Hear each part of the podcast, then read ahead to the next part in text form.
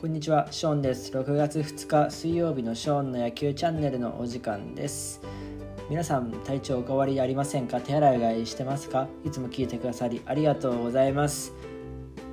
さあ、今日も、えープロ野球やっていきましょう。本日も物語シリーズ、えーやっていきます。まあ、これはですね基本的には僕個人の独断と偏見で一人の選手の物語をお話しするシリーズでございまして、まあ、今回はですね日本一のチームねブルペンを支えるリリーフ投手についてお話ししていきたいと思います。ということで今日のテーマは泉圭介物語。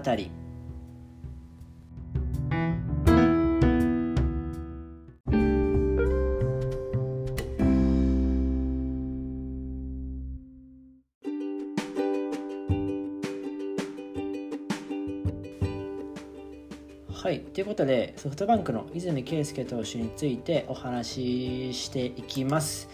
えっとまあ、中継ぎ投手としてね最近、まあ、去年ぐらいからですね本格的に、え出場というか投げてますよね。でまあ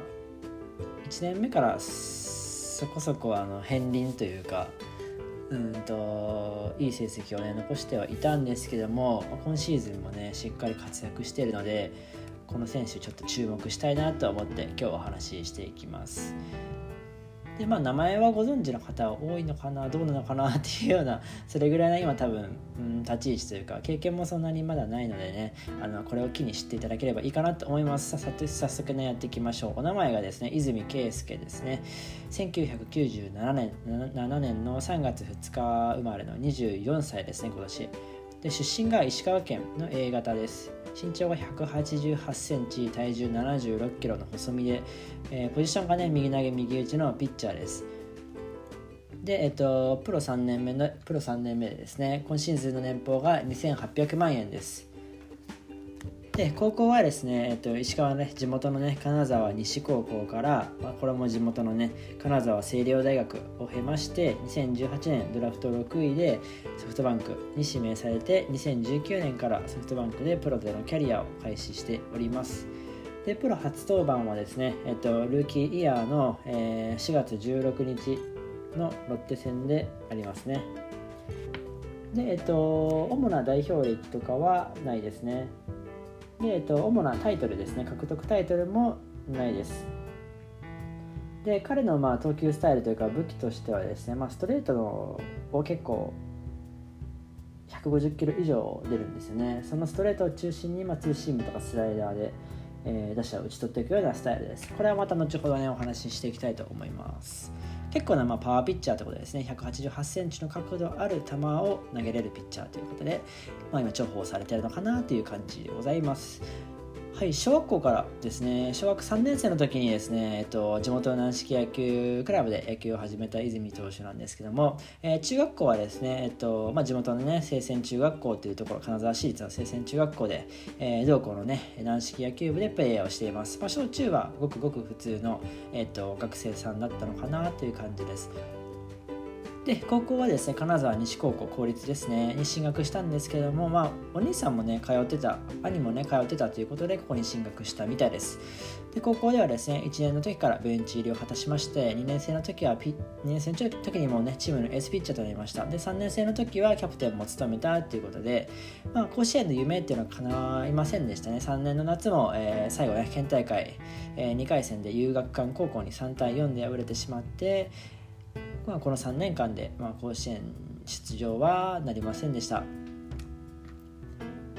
で、えっと、転機を訪れたのはまあ大学時代なんですよね、まあ、強豪校の誘いがまあ数多くあった中ですね大学はですね、まあ、金沢清涼大学に進学しています。でその大学ではですね1年の秋から登板機会を得ておりまして、まあ、北陸大学リーグ通算30試合に登板して18勝5敗防御率が1.78っていうね好成績を残しています。で、えっと、ソフトバンクのですね今の今もあー同じチームメイトになってますけどもソフトバンクの武田翔太投手のね投球フォームを参考にトレーニングを積んだことで、まあ、ストレートはですね大学4年の秋に147キロまで伸びたということで高校時代はマックス140キロ前後だったんですけどもこれで一気に7キロぐらいアップしたっていうお話があります。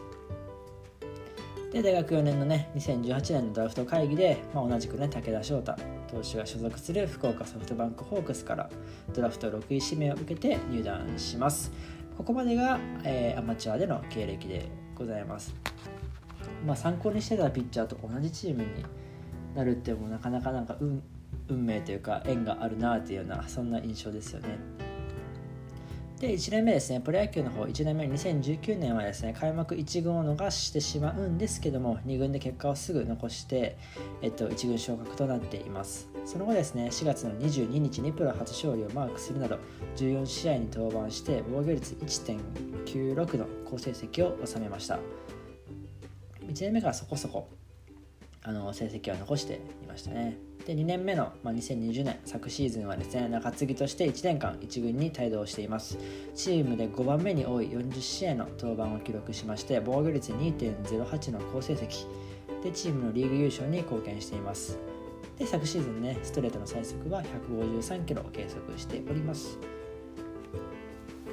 で3年目2021年の今シーズンもですね中継ぎとして、えー、しっかりと、えー、1軍で投げておりましてここまで27試合ぐらい投げてましたっけ？27試合ぐらい投げて防御率も1点台1点台を記録していますので、うんまあ素晴らしい活躍をしてるなっていうような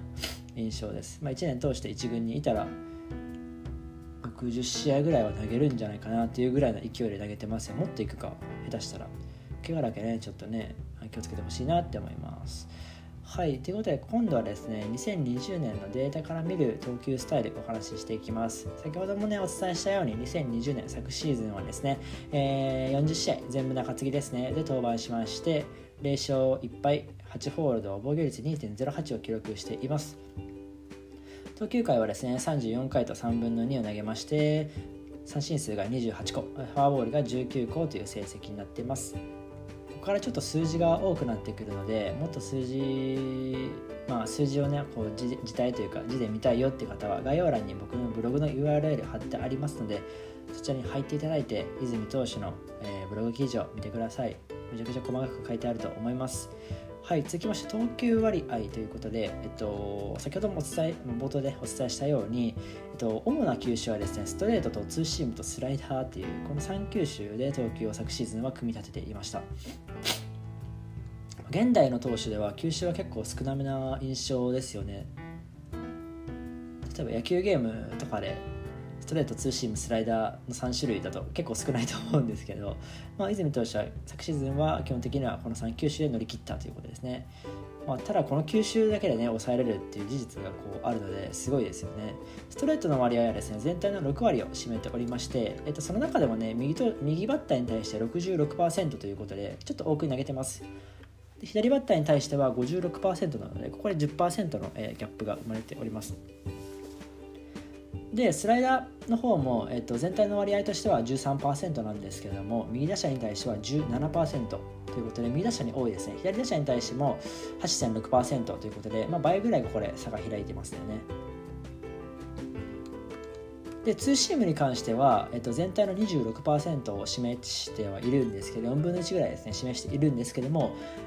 左打者に対して 35%3 分の1ぐらいですね。で右打者に対してはえ5分の1の、まあ、18%, 18ということでここはね左打者の方に、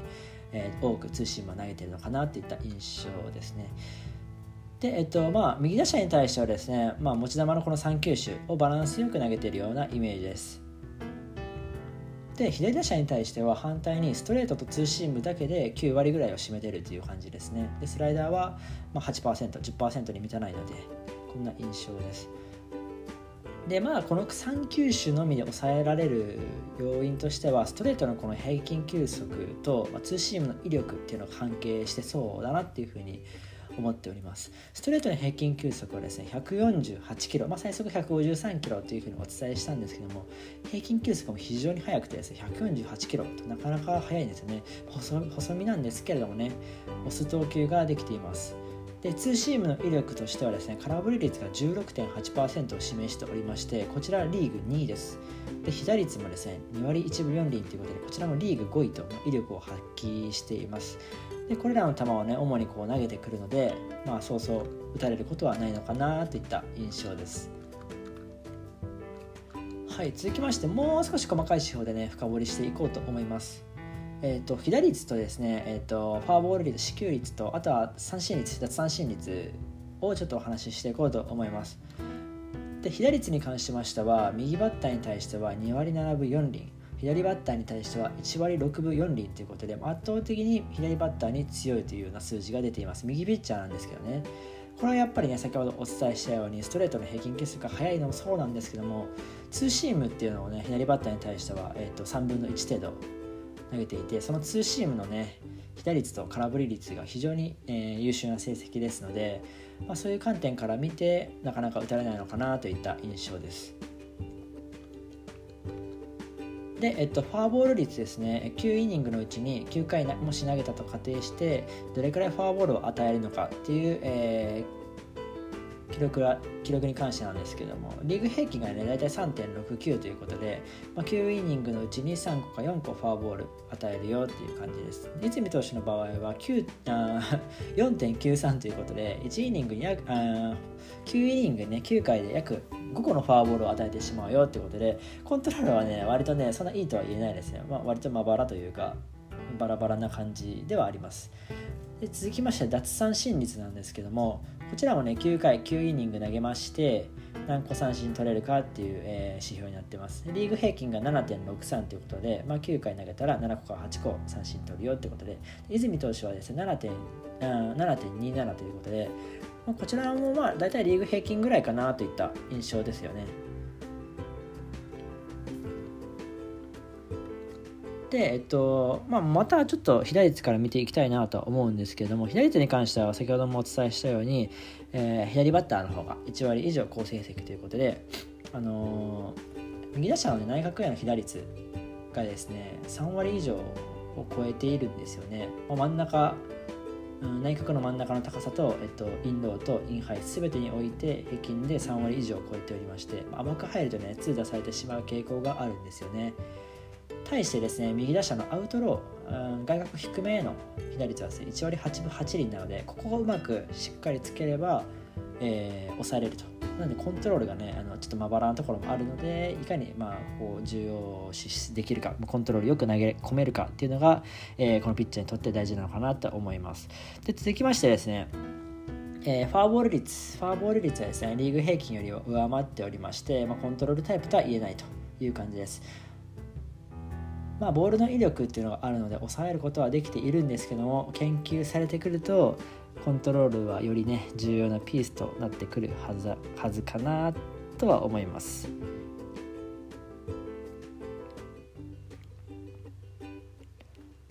はい、続きましてですね今度は奪三振率奪三振率はですねまあ、昨シーズンはリーグ平均以下だったんですけども今シーズンはですねここまでですよ。奪三振率10.48を記録しています。21 22イニングの22イニングと、えー、3分の1を投げまして26個の三振。奪三振率も10.48ということで昨シーズン昨シーズン7.27っていうのをね大きく上回ってきています。なので、ね、向上してるのかなといった感じですよね。これまあ1年通して続けれればいいのではないのかなというふうに考えてはいますけれども。まあ疲れとかうんとそういったところでねボールの球威っていうのが落ちるとは思うのでもう少し落ち着いてくるのかなと思います。またですねまあビジター相手チームの本拠地での防御率がね3.95ということで逆にあの本拠地自分のね本拠地での防御率が0.86っていうことでここの大きな差がありますね防御率になんでまあホームでは得意としてるけどビジターでちょっと苦手っていうところがあったので、まあ、中継ぎエース、まあ、ソフトバンクの、ね、中継ぎエースになるには、まあ、どこでも投げれるような投手になってほしいかなといった数字も出ております。まあ、この辺りはま経験とか積んでいけば大丈夫かなとは個人的には思っております。まあ、余談なんですけどもねあの泉投手結構イケメンな選手ではあります。ただですねあのアイドルが好きそうなんですね。乃木坂乃木坂46のファンだそうでして、まあ、いつかそういうお話があるかもしれません、源田投手 源田投手源田選手みたいにあの、ね、メンバーと仲良くなってあの最後まで結婚みたいな感じにもしかしたらいつかにぎわすかもしれませんがあくまで余談でございます。はい今回はね泉圭介投手についてお話しさせていただきました。普段はショーの野球シリーズということでラジオブログ TwitterYouTube 行っております。気になった方は概要欄をチェックしてみてください。ご視聴ありがとうございました。またお会いしましょう。バイバーイ。